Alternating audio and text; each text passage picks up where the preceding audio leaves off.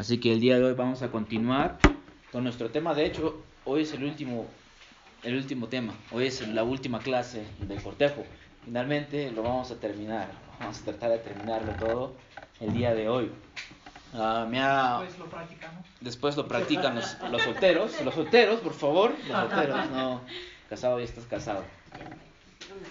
Entonces estoy muy animado porque algunos hermanos me han dicho que les ha ayudado bastante se han podido reformar en cuanto a su pensamiento del cortejo.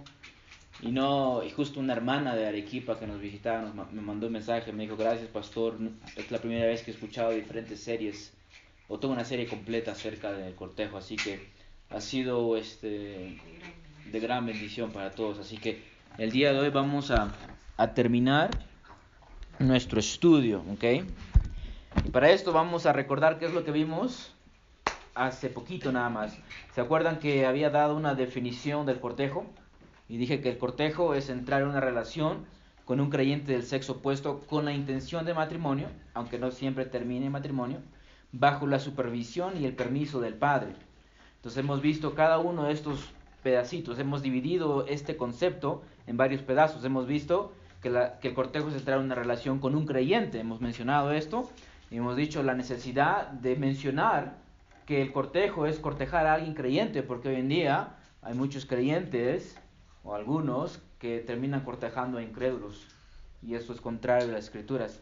Dijimos también del sexo opuesto, y dije que la razón por la que lo mencionaba es porque hay iglesias que aceptan eh, las relaciones entre hombre-hombre y mujer-mujer. Hay iglesias que aceptan el homosexualismo hoy en día.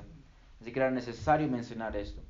Luego dijimos con la intención del matrimonio, ¿se acuerdan de esto?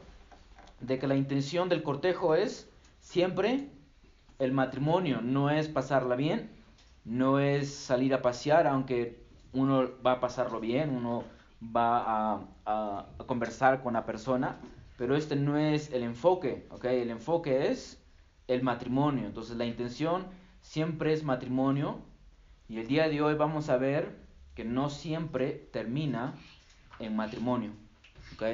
Un cortejo no siempre termina en matrimonio, pero la intención es que termine en matrimonio. Justo hay una hermana en nuestra iglesia, nuestra hermana Talía, este, y le pidieron la mano hace poco, y así que ya tiene un rocón en su dedo, una piedraza tiene, y ya se va a casar, Dios mediante, en enero. Y el muchacho que la estaba cortejando la conoció por todo un año y después pidió cortejar, y empezaron a cortejar hace muy poco y ya le pidió la mano y se van a casar en enero. Y estuvo acá ella hace dos días aquí en la casa, estuvo visitándonos ella. Y está feliz como una lombriz, como decimos. Está muy emocionada, muy contenta. Y, es, y gracias a Dios que esto va a terminar en matrimonio. Ya ha pedido la mano. Pero no siempre termina en matrimonio. ¿okay? Entonces vamos a ver esta parte. No siempre termina en matrimonio. Y la última parte es bajo la supervisión y el permiso del padre. Entonces vamos a ver estas dos cosas, ¿ok? Entonces, un cortejo, hermanos míos, no siempre termina en matrimonio. ¿Por qué? ¿Por qué no siempre termina en matrimonio? Porque quizás en el tiempo del cortejo te das cuenta que hay cosas que no te agradó de dicha persona. Hay cosas que entendiste acerca de esa persona y sentiste que esta persona no es. Les voy a dar ejemplos. Por ejemplo, tú quieres hijos y él o ella no quiere hijos. Y para ti es muy importante tener una familia, tener hijos. Así que esta puede ser una, razón para terminar el cortejo. Quizás tú buscas a una mujer bíblica que cuide y proteja a sus hijos, pero ella prefiere ponerlos en la guardería. Y sabemos que hoy en día hay este tipo de mujeres. Entonces para ti como varón, tú dices, no, la, mujer que yo voy a casar, quiero que, cuide a, a, mis hijos y yo voy a salir a trabajar. Quizás la mujer no quiere eso. Entonces es una buena razón para terminar el cortejo, ¿ok? O buscas tú a un hombre que te lidere espiritualmente, un hombre que provea por ti y tus hijos, pero él solo estaba pensando en jugar videojuegos o vivir con sus padres. Entonces una mujer no quiere este tipo de varón, ¿cierto? Entonces es una buena razón para terminar uh, el cortejo. Así que hay que hablar un poco más de esto, ¿ok? Terminar la relación bíblicamente tenemos que considerar un par de cosas. Que cuando dos personas están cortejando, esto no es un matrimonio, ¿ok? No estás casado con esa persona. Es simplemente un cortejo, no es un mini matrimonio. Este tiempo de cortejo está enfocado en conocerse el uno al otro para saber si esa persona va a ser la persona con quien yo voy a casarme. Así que puede ser muy probable que la otra persona termine siendo tu esposo o tu esposa o quizás no. Entonces para esto es el tiempo de cortejo, para descubrir si esa persona va a ser sí o no. Me acuerdo cuando Talía vino, cuando recién el muchacho le pidió cortejar, y él me dijo, pastor, ¿qué estoy buscando? ¿Cómo yo sé que es él? Y también él vino y hablamos acerca de esto, ¿cómo sé que ella es? Entonces les dije, les di pautas, conversen, hablen acerca de sus metas que están deseando dentro del matrimonio, ah, sueños que quizás tengan y cosas así, conversar. Y después del tiempo ustedes se van a dar cuenta que cuando ustedes están conversando sobre estas cosas, te vas a dar cuenta, wow, sí, ella es o él es. O quizás te das cuenta, ups, no es esta la persona. ¿okay? les menciono otras posibles razones para terminar el noviazgo rápidamente. La persona te das cuenta de que no fue cristiana, que te dijo que es cristiana, pero luego de pasar un tiempo con él o con ella, te das cuenta, pastor, no creo que es cristiano, no creo que sea cristiana. ¿okay? La persona al principio parece ser cristiano, como dije, pero al final resulta que no es cristiano. O quizás te das cuenta que no muestra frutos del Espíritu Santo. Te estás dando cuenta de que pasas el tiempo con él o con ella y lo único que le interesa son las cosas del mundo y no las cosas del Espíritu. Ah, te das cuenta que quizás hay pecados muy fuertes en esta persona y no hay señales de arrepentimiento.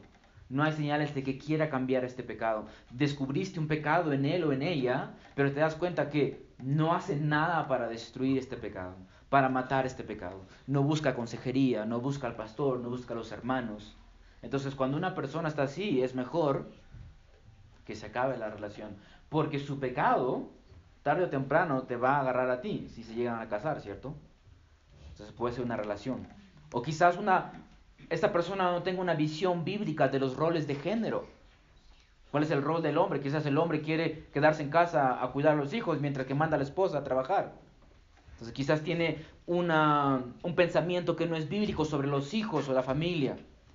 O simplemente, hermanos, te das cuenta que esa persona no es. Simplemente no es. Y algo en ti va a decirte que esa persona no es. Puedes decir que es el Espíritu Santo hablándote quizás. Pero por ejemplo, cuando yo estaba saliendo con, con, mi, la mujer que ahora es mi esposa, empezamos a conocernos, empecé a crecer en conocimiento acerca de ella. Y me empezó a gustar, a gustar, pero habían dificultades a veces. Y está, yo estaba, me acuerdo que preguntándome, ¿será ella o no será ella? Hasta que conversé una vez con ella y esa conversación me aseguró de que ella es. Y dije, no, no hay, no hay, no hay forma, o sea, ella, va a ser mi esposa. Algo a mí me dijo de que yo te... y me iba a casar con ella. Así que va a llegar ese día donde sientes en tu corazón que esa persona es. Para mencionar otra vez a Talía. Después de un tiempo regresó Talía. Y me acuerdo que me dijo, pastor, si ese hombre me pide matrimonio, yo me caso con él. Entonces se dio cuenta de que él es un hombre de Dios, de que es un hombre que va a proveer por ella, es un hombre que la ama, es un hombre que quiere su bienestar espiritual. Entonces uno va a saber, ¿cierto? Pero también uno va a sentir, esto no va a ninguna parte. Esto se acaba aquí. Si eso sucede, ¿qué se hace en este caso? Uno debe pedir perdón si hubo una, alguna acción incorrecta. Pero ¿qué sucede, hermanos? Nosotros somos pecadores, ¿cierto? Y muchas veces, ¿se acuerdan que mencionamos que cuando nosotros los jóvenes cortejan no deben de entregar el corazón sino la mente? ¿Se acuerdan que hablamos de esto? Entonces, cuando estás cortejando, no das el corazón inmediatamente, sino das la mente, empiezas a conocer. Pero a veces, porque somos pecadores, nos gusta entregar los sentimientos inmediatamente, ¿cierto? Entonces, pero luego se acabó la relación. Entonces, ¿qué se hace en ese caso? Se pide perdón si tú hiciste pensar de que ella era y después te diste cuenta que no era ella, o que era él y después te diste cuenta que no era él y lo hiciste mal, entregaste el corazón. Entonces, ¿qué se hace en este caso? Se pide perdón, porque es tu hermano en Cristo, ¿cierto? No quieres que tu hermano en Cristo, tu hermana en Cristo, sea lastimado por las malas acciones que tú cometiste, en la forma en que llevaste la relación, ¿ok? Otra cosa, proteger el testimonio público de esa persona. No quieres empezar a divulgar a toda la iglesia, ay, que esto, que él me hizo esto, que él me hizo aquello, o viceversa, que el hermano empiece a hablar mal de la hermana en la iglesia, ¿cierto? Entonces, evitar esto, proteger el testimonio público de la persona. También considerar aún a esa persona como tu hermana y hermano en Cristo. Se acabó el cortejo y aún sigue siendo tu hermana o hermano en Cristo. Por eso dijimos, en el tiempo de cortejo no se trata de enamorar a alguien. En el cortejo tú no enamoras a nadie, porque tú no sabes si va a ser tu esposo o tu esposa, ¿cierto? Quizás el Señor tenga preparado a esta persona para alguien más y tú no lo sabes. Entonces tú no vas a estar enamorando a alguien que quizás en el futuro llegue a ser esposa de otro hombre o esposo de otra mujer, ¿cierto? Entonces, hasta que el Señor no te confirme, no existen estos de enamoramiento. De hecho, el enamoramiento de las escrituras siempre nos habla dentro del amor, dentro del amor, dentro del matrimonio. ¿Qué dice el mandato? Esposos, amen a sus esposas. No dice, jóvenes, amen a sus enamoradas, ¿cierto? No dice, enamoradas, amen a sus enamorados. El, amor está reservado para dentro del matrimonio. ¿okay? Entonces, esto es lo que hacemos en caso de que esta persona o esta relación se termine. Pedimos perdón y tratamos de restaurar la relación si es que hubo malas acciones cometidas por ambas personas. ¿okay? Este en el caso si es una persona que es creyente en Cristo. ¿okay? Hasta aquí alguna pregunta. Hasta aquí alguna pregunta. Todo entendido. Ok, entonces no siempre va a terminar el matrimonio y si no termina el matrimonio, se tiene que terminar la relación. ¿Por qué? Porque el propósito es matrimonio, ¿cierto? Si te diste cuenta que no hay matrimonio, entonces se termina el cortejo. Cada razón que una persona tiene para ah, terminar la relación tiene que ser espiritual o puede ser algo, no sé, como su apariencia, su personalidad, cosas así, cosas que no son espirituales. Claro, yo creo que es depende de, de cada persona, ¿cierto? uno tiene que saber qué es lo que a mí me va a hacer decir no. Y hablamos la, semana pasada acerca de, las expectativas que algunas señoritas o jóvenes tienen. Por ejemplo, la señorita está buscando un muchacho de un metro ochenta, pero vive en una ciudad de todos, donde todos son un metro cincuenta. O está buscando un joven de ojos verdes, azules y qué sé yo y el Señor quizás no tiene eso en, tus planes. Entonces, cosas como esas, quizás uno debe de poner a un lado, ¿cierto? Pero hay cosas que no necesariamente son espirituales, por ejemplo, el hecho de querer tener una familia. Les hablé acerca del caso de una, pareja, donde la muchacha dijo, yo quiero tener hijos, luego se casaron y la muchacha dijo, yo no quiero tener hijos. ¿Y ahora qué haces? Ya te casaste. Y hasta ahora no tienen hijos ya tienen más de 40 años, la pareja, y hasta ahora no tienen hijos. Entonces, este, hay cosas que van a ser espirituales muy importantes, hay cosas que no van a ser muy espirituales, que son importantes para ti, ¿cierto? Como esto de tener hijos. Entonces, no necesariamente tiene que ser cosas espirituales, ¿no? Ahora, hablamos acerca de, del hecho de que me guste alguien. Hablamos de que Dios nos ha creado todos diferentes. Entonces, para mí, mi esposa es hermosa, y solo quiero estar con ella. Pero quizás para otra persona no. Entonces es normal y natural que nos agrade a alguien, que nos guste a alguien. Entonces no estamos diciendo de que, bueno, el hombre se ve como una piedra, pero no importa, peor es nada. No estamos diciendo esto.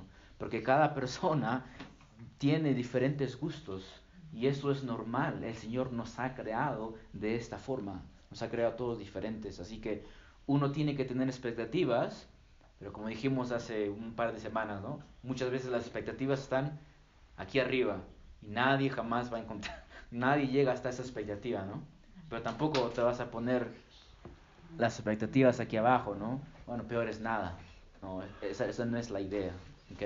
Entonces cada uno tiene diferentes expectativas, ¿ok?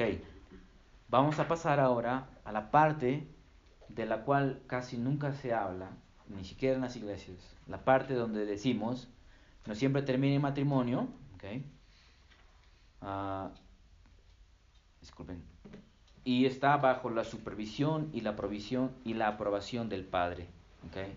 Entonces vamos a ver que las escrituras nos dicen algo, hermanos. Nos dicen que los padres juegan un rol muy importante en el cortejo o en el proceso de cortejo de las hijas y de los hijos. Las escrituras no enseñan absolutamente nada de que las señoritas pueden hacer lo que ellas quieren en cuanto a buscar un hombre o, o que un hombre los corteje, sin el permiso ni la autoridad del padre. No pueden hacer tal cosa, ¿ok? Y muchas personas hoy en día detestan esto, especialmente los jóvenes. Esta es mi relación y mi papá no tiene nada que ver. Esta es mi relación y mi mamá no tiene nada que ver. A mí me gusta ella y él y yo me caso con él y no me interesa lo que mis padres dicen. Eso no es el pensamiento de un creyente. Esto no es el pensamiento de las escrituras. Los padres están involucrados en el cortejo, especialmente si son creyentes. Ahora, cuando no son creyentes, el creyente debe de respetar al padre que es incrédulo que no quiere dar a su hija y debe de orar y esperar que quizás el Señor toque su corazón. Y ya vamos a hablar acerca de esto. Es un tema un poco sensible, no es tan fácil. Entonces lo que vamos a hacer ahora es buscar principios en las escrituras. ¿Se acuerdan que desde el inicio les dije, las escrituras no nos dan mandatos, nos dan principios por los cuales nosotros podemos tomar y aplicar a nuestras vidas, ¿ok? Entonces, vamos a hablar acerca de la supervisión y la, y la aprobación de los padres, especialmente del papá, del varón de la casa. La Biblia nos enseña, hermanos, que son los padres que dan a sus hijas en matrimonio. Quiero que vayan a Génesis 2.22. Génesis 2.22. El que le encuentra que lo lea, pero que lo lea en voz alta. Y de la costilla que el Señor Dios había tomado del hombre, formó una mujer, y escuchen esto, y la trajo al, al hombre. Eva se entregó solita a Adán. ¿Quién le entregó? Dios le entregó. Dios hizo a Eva y Dios entregó a su hija al varón. No le dijo Dios, bueno Eva, a ver si, si encuentras un varón, pues a ver, anda. No, ¿cierto? Se lo trajo directamente a Adán. Y esto, hermanos míos, nos deja como una, un principio para todos. Los padres entregan a sus hijas en matrimonio. Este es un patrón divino, hermanos míos. El papel de los padres en el cortejo es importante. Dijimos la semana pasada, ¿cierto? Que muchos padres no les interesa a quién su hija está viendo o si a quién está, a quién es su enamorada, no les interesa. Pero háblenle acerca de su carro, del último modelo, cómo los cuidan, ¿cierto? No cuidan a sus hijas, pero sí cuidan a su carrito, lo lavan todos los días, lo limpian de acá para allá. Pero su hija, su hija puede estar con un hombre acá, otro hombre allá. Es la vida de mi hija, no me interesa. ¿En dónde está la prioridad del, del papá aquí? ¿En su hija o su carro? Su carrito, ¿cierto? Pero imaginan qué terrible. Qué terrible poner a mi carro por, por encima de la vida y del valor de mi hija. Es mi hija, ¿cierto? Pero lamentablemente los padres hoy en día actúan de esta forma, ¿ok? Así que los padres desempeñan un papel importante en el noviazgo de sus hijos. Y esto, hermanos míos, va contra nuestra cultura, ¿cierto? Porque en la cultura que nosotros vivimos hoy en día, el hijo está con la muchacha aquí, el hijo está con la muchacha allá, la hija está con la muchacha allá, el padre no le interesa. Esto va contra la norma actual de nuestra sociedad donde la sociedad nos dice nuestras relaciones son asuntos privados, no tienen nada que ver con los padres o la sociedad, dicen. Aunque no todas las culturas son así. En China, por ejemplo, los padres están muy involucrados en el cortejo de sus hijos. En el África también. Entonces hay culturas en donde aún se mantienen las cosas que las escrituras nos enseñan, ¿ok? Entonces, ¿qué debemos de hacer nosotros? Debemos de ir a la palabra de Dios porque somos el pueblo de Dios. No podemos dejar que la cultura nos diga cómo nosotros llevamos nuestra relación, ¿cierto? La Biblia nos dice, la Biblia nos enseña. Somos la gente del libro. A los primeros cristianos de la antigua se les conocía como la gente del libro. ¿Por qué? Porque llevaban un libro a todas partes. ¿Ok? Eso somos nosotros. vamos a buscar en las escrituras. Primeramente, número uno, Dios exige que los padres tengan un papel importante en el cortejo. Dios exige, exige que los padres tengan un papel importante en el cortejo. Quiero que vayan a Génesis 2.24.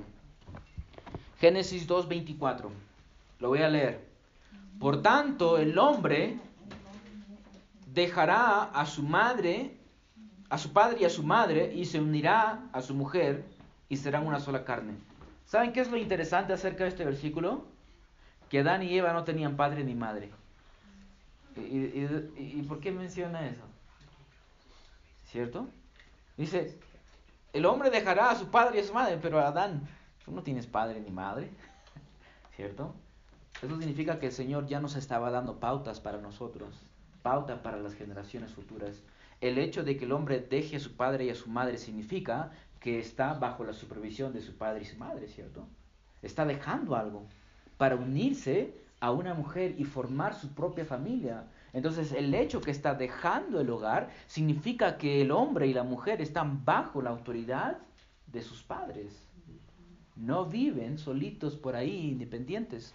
Viven bajo la autoridad de sus padres, ¿ok? Número dos, después de la caída, también vemos que el papel, vemos el papel del hombre en las relaciones de los hijos, especialmente de la chica. Vayan a Génesis 19, 29 que digo. Vamos a ver nosotros acá Génesis 29, ¿ok? Génesis 29. Todos conocen esta historia, la historia de Jacob y Raquel. Del 15 al 20, yo lo voy a leer, ¿ok? Escuchen esto. Y Labán dijo a Jacob, ¿acaso porque eres mi pariente has de servirme de balde? Hazme saber cuál será tu salario. Escuchen lo que dice Labán. Labán tenía dos hijos, el nombre de la mayor era Lea y el nombre de la menor Raquel. Y los ojos de Lea eran delicados, parece ser que era un poco virolita la, chica. Pero Raquel era de bella figura y de hermoso parecer. Y Jacob se había enamorado de Raquel y dijo, te serviré siete años por Raquel, tu hija menor. Y Labán dijo, mejor es dártela a ti que dársela a otro como hombre, quédate conmigo. Jacob pues sirvió siete años por Raquel y le parecieron unos pocos días por el amor que él tenía. Noten algo, el padre está involucrado en la vida de Raquel. Jacob no va directo a su hija y le dice, Raquel, ya pues, atracas o no atracas, ¿cierto? Él se fue y habló con el padre y el padre determinó los años que él debe trabajar para que se lleve a su hija. ¿Esto qué nos indica, hermanos? Que el padre tiene un rol, ¿cierto? El padre tiene un rol sobre su hija, tiene autoridad sobre su hija. ¿ok? Labán aprobó la oferta de Jacob en el versículo 19 y luego ahí vemos, hermanos, la importancia del papel de los padres. El padre estaba involucrado. Quiero que vayan al versículo 24. Y Labán dijo a su sierva Silpa, a su hija Lea como sierva. Y Labán dio su sierva Silpa a su hija Lea como sierva. Cuando fue de mañana he aquí que era Lea, y Jacob dijo a Labán, ¿qué es esto que me has hecho? ¿No fue por Raquel que te serví? ¿Por qué pues me has engañado? Y Labán respondió, ¿no se acostumbra en nuestro lugar dar a la menor antes que a la mayor? Cumple la semana nupcial de esta, y te daremos también la otra, por el servicio que habrás de rendir aún otros siete años. Así lo hizo Jacob y cumplió la semana de ella y le dio a su hija Raquel por mujer. Y Labán dio a su sierva Bila a su hija Raquel como sierva. ¿Qué sucedió? Jacob fue engañado supuestamente, pero en realidad no era un engaño. Bueno, en realidad era un engaño, pero la razón de esto era, según Labán, porque aquí no se acostumbra a dar primero a la segunda hija, sino a la primera. ¿Y quién es la primera hija? Lea. Y Jacob se quedó callado, no le reclamó, no le dijo, ¿cómo te atreves? No, yo me llevo a Raquel de todas maneras, ¿no? Se sometió a Labán, el papá. Y luego se casó con Raquel. Entonces, en todo esto, hermanos míos, ¿qué podemos ver? De que Labán estaba involucrado en la relación de sus dos hijas, ¿cierto? Jacob no tenía derecho a quejarse. eran sus hijas y él determinaba cuándo y cómo se las llevaba de la casa. No vemos aquí, hermanos, que las dos chicas estaban por ahí y Jacob las acercó y se quiso casar con una de ellas. No vemos eso, ¿cierto? Entonces los padres estaban involucrados, ¿ok? Vemos que Labán pone condiciones para que se case con Raquel, ¿ok? Así que, ¿qué hace Jacob? Miren el versículo 28. Así lo hizo Jacob, es decir, Jacob se sometió al padre Labán, ¿cierto? No se pasó por encima de su autoridad. Se sometió a lo que Labán decía y cumplió la semana de ella y le dio a su hija Raquel por mujer. La Jacob se sometió al papá de la muchacha. Entonces, ¿qué podemos ver aquí en principio? Que los padres tienen autoridad sobre sus hijos, ¿no? Ahora, acá hay un error, hermanos, que Jacob comete. Jacob no consultó con su padre. ¿Quién era su padre? ¿Quién es el padre de Jacob? ¿Ah? ¿Quién es el padre de Jacob? Isaac. ¿Ok? ¿Quién es el padre de Isaac? Abraham. ¿Ok? ¿Se acuerdan cómo Abraham buscó una mujer para su hijo Isaac? ¿Cómo lo hizo? Mandó un siervo. Entonces, el, papá Abraham, sabio, no manda a su hijo chivolo para que se vaya a buscar una mujer, ¿cierto? Manda y dice al más viejo de sus siervos, al más sabio. Lo manda a él para que le busque una mujer. No deja que su hijo lo haga solo. Manda un hombre, un hombre sabio. ¿Y qué hace este hombre sabio? Ora al Señor, le dice si esto sucede y esto sucede, ¿cierto? Entonces vemos acá la sabiduría del padre Abraham. Pero ¿qué hace el hijo de, Isaac? Huye de su casa, ¿cierto? Y se va él mismo y quiere buscarse él su, su propia mujer. ¿Y qué sucedió? Le terminaron engañando. Trabajó doble por la, por la mujer que él deseaba. ¿Se dan cuenta por qué necesitamos la sabiduría del Padre? Entonces aquí podemos ver un principio, hermanos, de que es bueno que los padres estén involucrados en el cortejo de sus hijas. Hija mía, ahí hay un varón, este varón es un buen varón, yo lo estaba observando por un par de meses, y es un varón de Dios, es un varón que quiere trabajar y esforzarse por una mujer.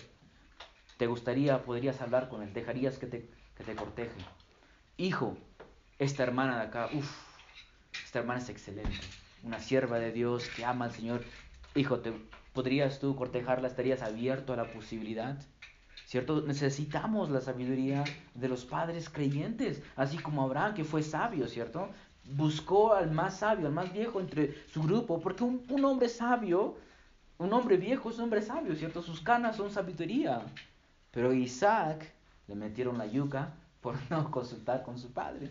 Pero se fue, se fue de su familia, ¿cierto? A buscar sus propios deseos. Entonces este fue el error de Jacob, ¿ok? Entonces estamos viendo, ¿cierto? Principios acá. Es importante que los padres estén involucrados en las relaciones de sus hijos, ¿ok? Tres, las leyes de Dios también requieren que las hijas solteras, las hijas solteras, sean protegidas por sus padres con respecto a los votos y a la obligación. Quiero que vayan a números 30. Números 30. Vamos a ver aquí un principio que es muy importante aplicarlo en nuestras vidas. Números 30.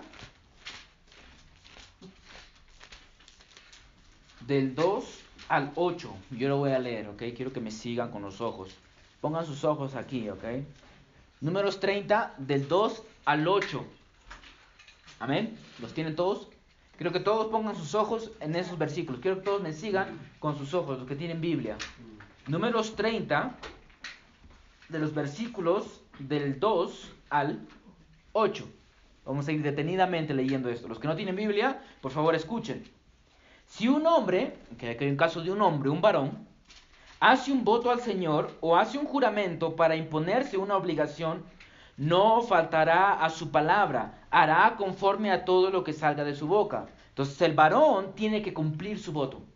Si este varón dijo, yo voy a casarme con esta mujer, Señor, y esta mujer va a ser mi esposa, ella, él tiene que cumplir sí o sí ese voto que se, que se hizo. Este es en el caso de un hombre. Pero, ¿qué sucederá en el caso de una mujer? Veamos el versículo 3.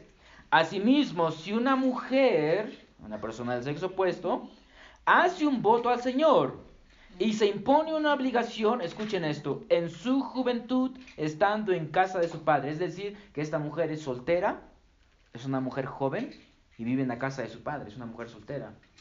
Si ella hace un voto, ¿qué sucede? Y si su padre escucha su voto y la obligación que se ha impuesto, y su padre no le dice nada, entonces los votos de ella serán firmes y toda obligación que se ha impuesto será firme. Entonces, si esta señorita hace un voto al Señor, ¿cierto? Y su padre está ahí y escucha este voto, yo me voy a casar con ese hombre. Y el padre escucha y no dice nada, la mujer, esta joven, señorita, tiene que cumplir su voto. Pero ¿qué sucede si el padre escucha y se niega a que ella cumpla este voto? ¿Podrá hacer esto el padre? Sigamos leyendo. Pero si su padre se lo prohíbe el día en que se entera de ello, ninguno de sus votos ni las obligaciones que has impuesto serán firmes. El Señor la perdonará porque su padre se lo prohibió. Entonces, si el padre escucha de este voto y el padre dice, no hay forma, hija, tú no te casas con ese hombre, la, la señorita tiene que cancelar su voto. Dice que el Señor la perdona. No puede hacerlo. ¿Por qué? Porque su padre tiene autoridad sobre la señorita. La señorita no puede cumplir un voto sin el permiso de su padre. El padre le tiene que dar permiso. Tiene que aceptar este voto. Y si no acepta, la señorita no puede cumplirlo. Y el Señor lo perdona. Ahora quiero que vean algo más. Versículo 6. Mas si se casa, ahora ya la señorita está casada, ¿cierto? Ya tiene su marido. Dice, mientras está bajo sus votos o bajo la declaración imprudente de sus labios con que se ha atado, y su marido se entera de ello, es decir, se entera del voto que su mujer hizo, y no le dice nada el día en que lo oye, entonces su voto permanecerá firme y las obligaciones que se has impuesto serán firmes. Pero si el día en que su marido se entera de ello, se lo prohíbe, entonces él anulará, anulará el voto bajo el cual ella está y la declaración imprudente de sus labios con que se ha comprometido y el Señor la perdonará. Entonces el esposo también puede cancelar los votos de su esposa. Esto significa, hermanos, que las mujeres siempre están bajo autoridad. Si no están casadas, están bajo la autoridad de sus padres. Y si están casadas, están bajo la autoridad de sus... ¿Cierto? Este es un principio que debemos de aprender en las escrituras. Entonces, la señorita no podría simplemente casarse.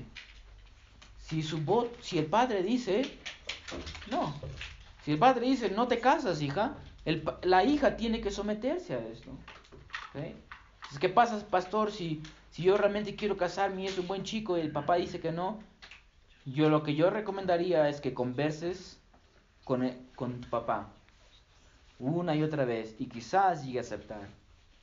Y hay que ver también las razones porque el padre dice que no, ¿cierto? Si son válidas, hay que respetarlo. Si no son válidas, tenemos que pensar bien y orar al Señor, ¿cierto?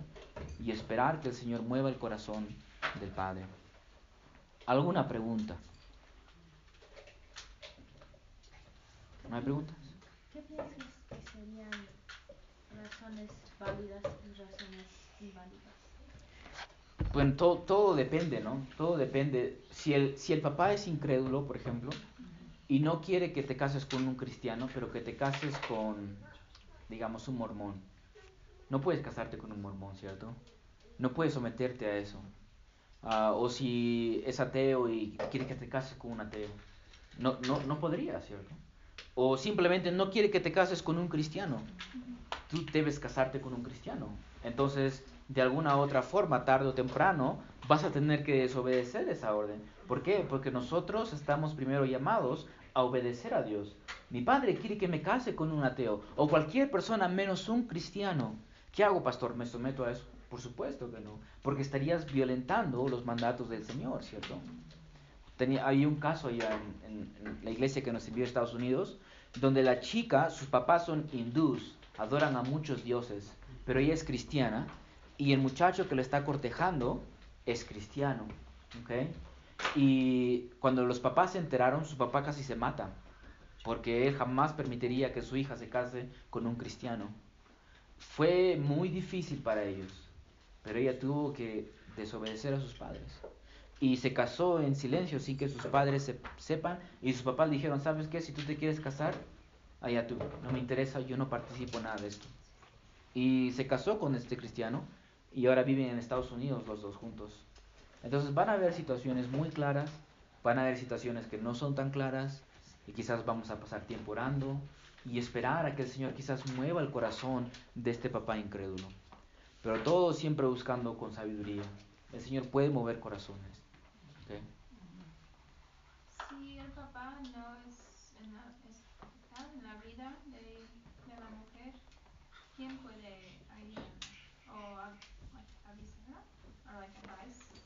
Ah, sí, ok. Sabemos que hay personas que son huérfanos, ¿no? no tienen padres, o su papá simplemente está ausente casi toda su vida. Es justo íbamos a hablar esto al final. Es bueno que involucren, si son de la iglesia, a sus pastores, o quizás a alguien que ya es casado en, el en la iglesia que le pueda aconsejar.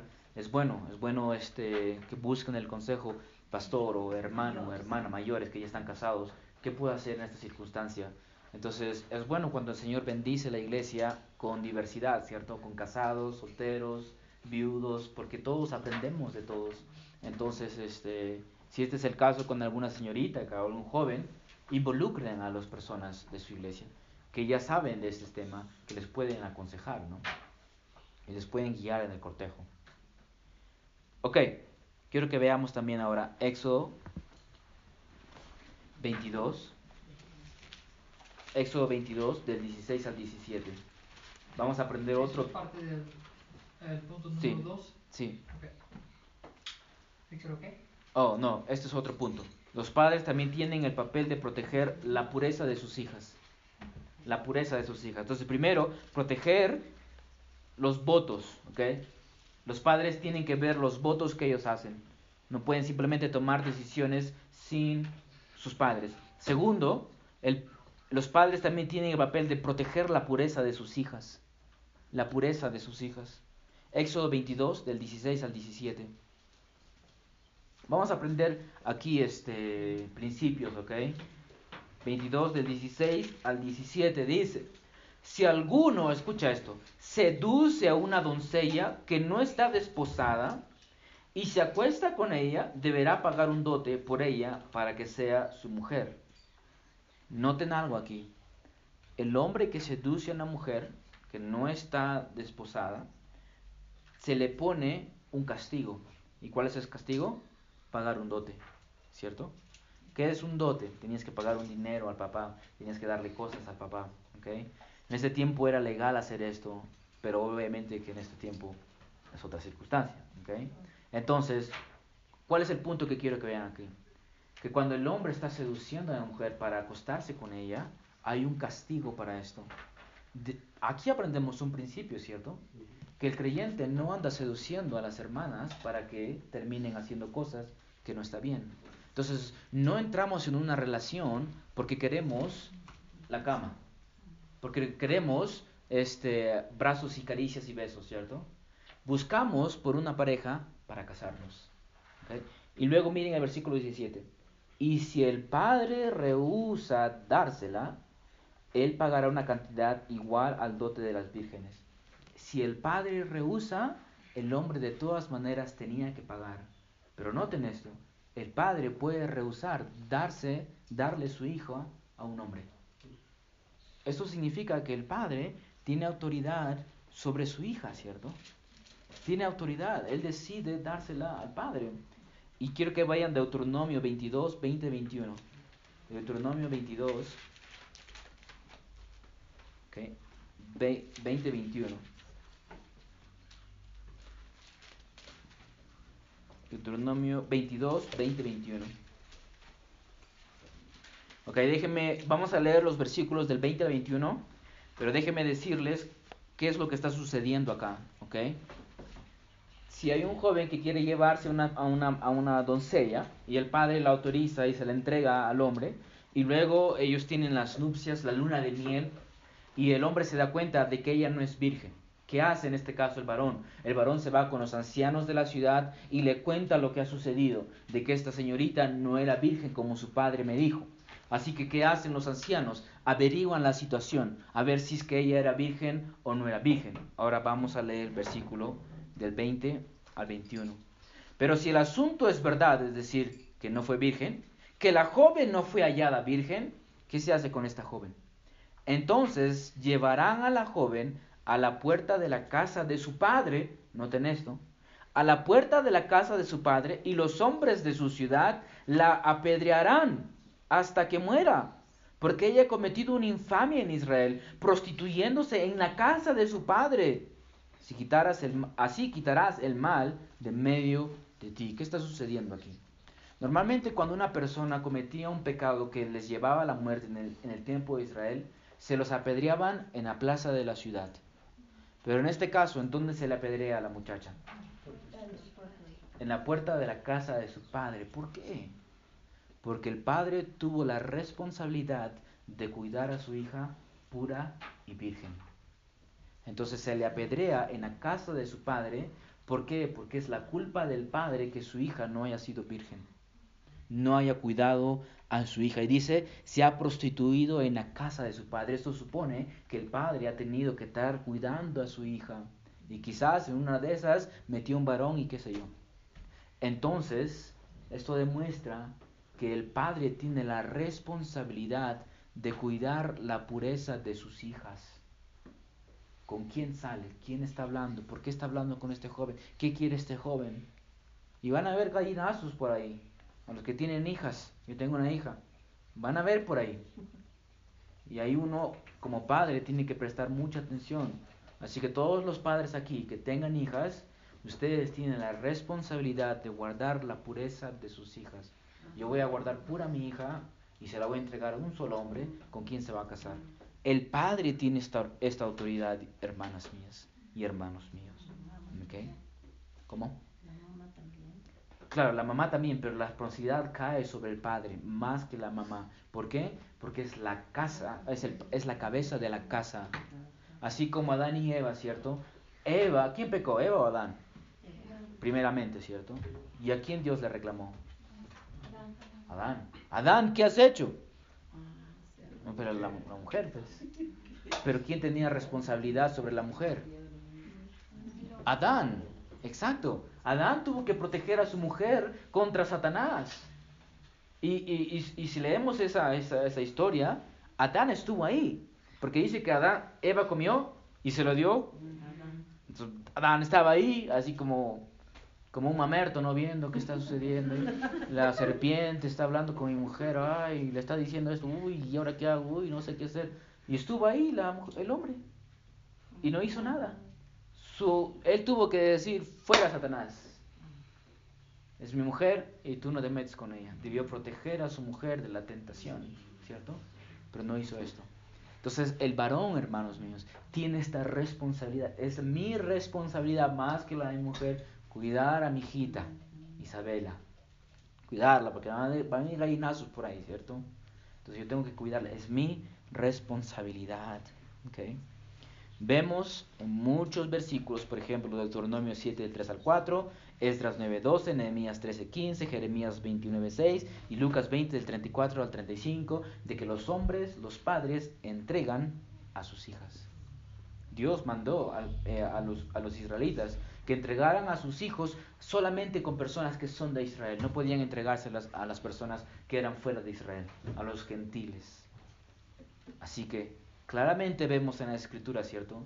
Que los padres juegan un papel importante en las relaciones de sus hijos, tanto hombre como mujer. Aplicación. Padres que tienen hijas, escuchen esto. ¿Están criando a sus hijas con la intención de prepararlas para el matrimonio? Ahí a nuestro hermano ya tiene su hija. ¿Cuántos años tiene su hija, hermano? Nueve. Nueve. Ya debería estar escuchando preparación para el matrimonio. Les dije yo a los hermanos de que yo hablo con mi hijo acerca de su futura esposa. Oro, hijo, quiero que ores por tu futura esposa. Quiero entrenarte a que seas un hombre, un varón y algún día vas a tomar una mujer. Y quiero, quiero poder educarte para tomar eso. Mi hija, obviamente, que solo tiene dos años, no me va a entender nada. Tengo que parar para tu esposo. ¿Ah? ¿Qué? ¿Me entienden? Pero sabemos que la, la, la, la niñita ya, ya es grandecita y puede entender esto. Así que padres que tienen hijas ya mayorcitas que pueden entender, prepárenlas para el matrimonio. Hagan mostrar a sus hijas que el matrimonio es hermosa, es hermoso y que se deben de cuidar para ese hombre que va a venir, ¿ok? Están involucrados activamente en ser diligentes con la protección de la pureza de sus hijas. Conversen sobre estas cosas, porque si ustedes no conversan con esto, el mundo va a conversar con ellas sobre eso. Y te digo algo, si el mundo les enseña acerca de estas cosas, les va a enseñar a tener relaciones apenas cuando están en la secundaria, porque hoy en día es así, ¿cierto? Así que se enseña en la casa. Has enseñado a tu hija a presentar a cualquier chico interesado en ella, a los padres, lo antes posible. Entonces, algo que debe conversarse es, hija, si algún día hay alguien que está interesado en ti, tú tienes que decirle, hey, tú tienes que ir a conversar con mi papá. No vengas a mí, anda a hablar con mi papá. Entonces, acostumbren a eso a tus hijas. El momento en que alguien te quiere decir, este, me gustaría conocerte, te puedo llevar a comer, anda a hablar con mi papá. No me vengas a mí con eso, anda a hablar con mi papá. Anda con el, con el guachimán. Ahí él tiene que conversar. Entonces, conversen con sus hijas sobre estas cosas, ¿ok? Hacia los hijos, lo mismo. ¿Están educando a sus hijos con la intención de prepararlos para el matrimonio? Hablan de valores, de la relación, del noviazgo y de las chicas. Se tiene que conversar sobre estas cosas, porque si no lo hablas ahora, el mundo te va a hablar a tu hijo acerca de las chicas y todo esto. Hermanos, el mundo está pervertido hoy en día, más que antes, ¿ok? Estás enseñando a tu hijo a respetar al padre de la chica, consultando con él antes de la relación. Algún buen principio, ¿no? Hijo mío, cuando ya está grande, ¿no? Tú tienes que hablar con su papá de ella, no puedes pasarte por su autoridad. Tienes que pedir permiso. Y esto es algo bíblico, hermanos, como hemos visto, ¿ok? A los solteros, estás obedeciendo a tu padre. ¿Por qué? Porque la obediencia a tu padre muestra si eres una mujer, una muchacha sumisa, ¿cierto? Ahora, en cuanto a esto, hemos aprendido nosotros en Colosenses que no estamos llamados a someternos a todos nuestros padres. A todos, siempre y cuando no vaya en contra de Dios, de las leyes de Dios. ¿ok? Así que, ¿cómo va tu sometimiento a tus padres? ¿ok? Si la persona que te interesa cortejar es capaz de someterse y amar a sus padres, entonces algo que ustedes siempre tienen que ver es si esa señorita respeta a sus padres, si ese joven respeta a sus padres. Esto te dice mucho sobre los jóvenes, ¿ok? Parejas cortejando, bueno, no hay nadie aquí, pero quizás alguien nos escuche. No seas tan individualista en tu relación al punto en que tus padres no estén involucrados. ¿ok? Lo pri- el error más grande que puedes cometer es pensar que tu relación es algo personal y tus padres no tienen nada que ver. Si quieres ser una muchacha bíblica, un joven bíblico, tienes que tener a tus padres involucrados. ¿ok? Am, para aquellos que no tienen un padre, justo ya habíamos hablado de esto, ¿hay alguna figura paterna en tu iglesia que también pueda participar en el proceso de cortejo? ¿Conoces alguna figura paterna que te puede aconsejar y apoyar y ayudar? Si lo hay, búscalo. Hasta aquí alguna pregunta. Lo hemos terminado en 48 minutos. Impresionante. Ok. El asunto de, hijo de David. ¿quién, ¿Quién de todos? Sí, un montón. Su hijo, Salomón. Ese casó con Claro. El, el principio ahí este, que tenemos que tomar es de que dice que se casó con mujeres que le hicieron voltear su corazón del Señor, alejarse del Señor, porque eran este, paganas, ¿ok? Y adoraban, le hacían sacrificios a sus dioses, y Salomón siguió eso. Entonces, el principio aquí es de que es, este, el pecado del- de la persona que estás cortejando, tarde o temprano va a llegar a tu vida. Entonces, antes de que entres en un matrimonio, tienes que darte cuenta, hay pecados fuertes en su vida. Si te das cuenta, eh, mejor corto esto, porque esto puede llevarme a mí también al pecado. ¿ok? La moraleja ahí no es cásate con 100 mujeres, ¿ok? La moraleja ahí no es eso. El principio es, sé sabio, sé sabio, sé sabio. ¿ok? Dios lo trajo Eva, Sara, ¿Cómo? otra lista de mujeres a Adán. No trajo. Ah, sí, sí, mujeres claro. No, no, les, no le sacó tres costillas y le hizo tres mujeres, ¿no? Ok, algo más que decir antes de terminar. Ya hemos terminado el cortejo. No sé qué vamos a hacer el próximo miércoles. Voy a pedir al Señor que, que me muestre. Vamos a tocar otro tema, pero todavía no he decidido. Ok. ¿Algo que quieran decir, acotar? Nada, todo bien. Preguntas, dudas. ¿Preguntas, dudas? Ok.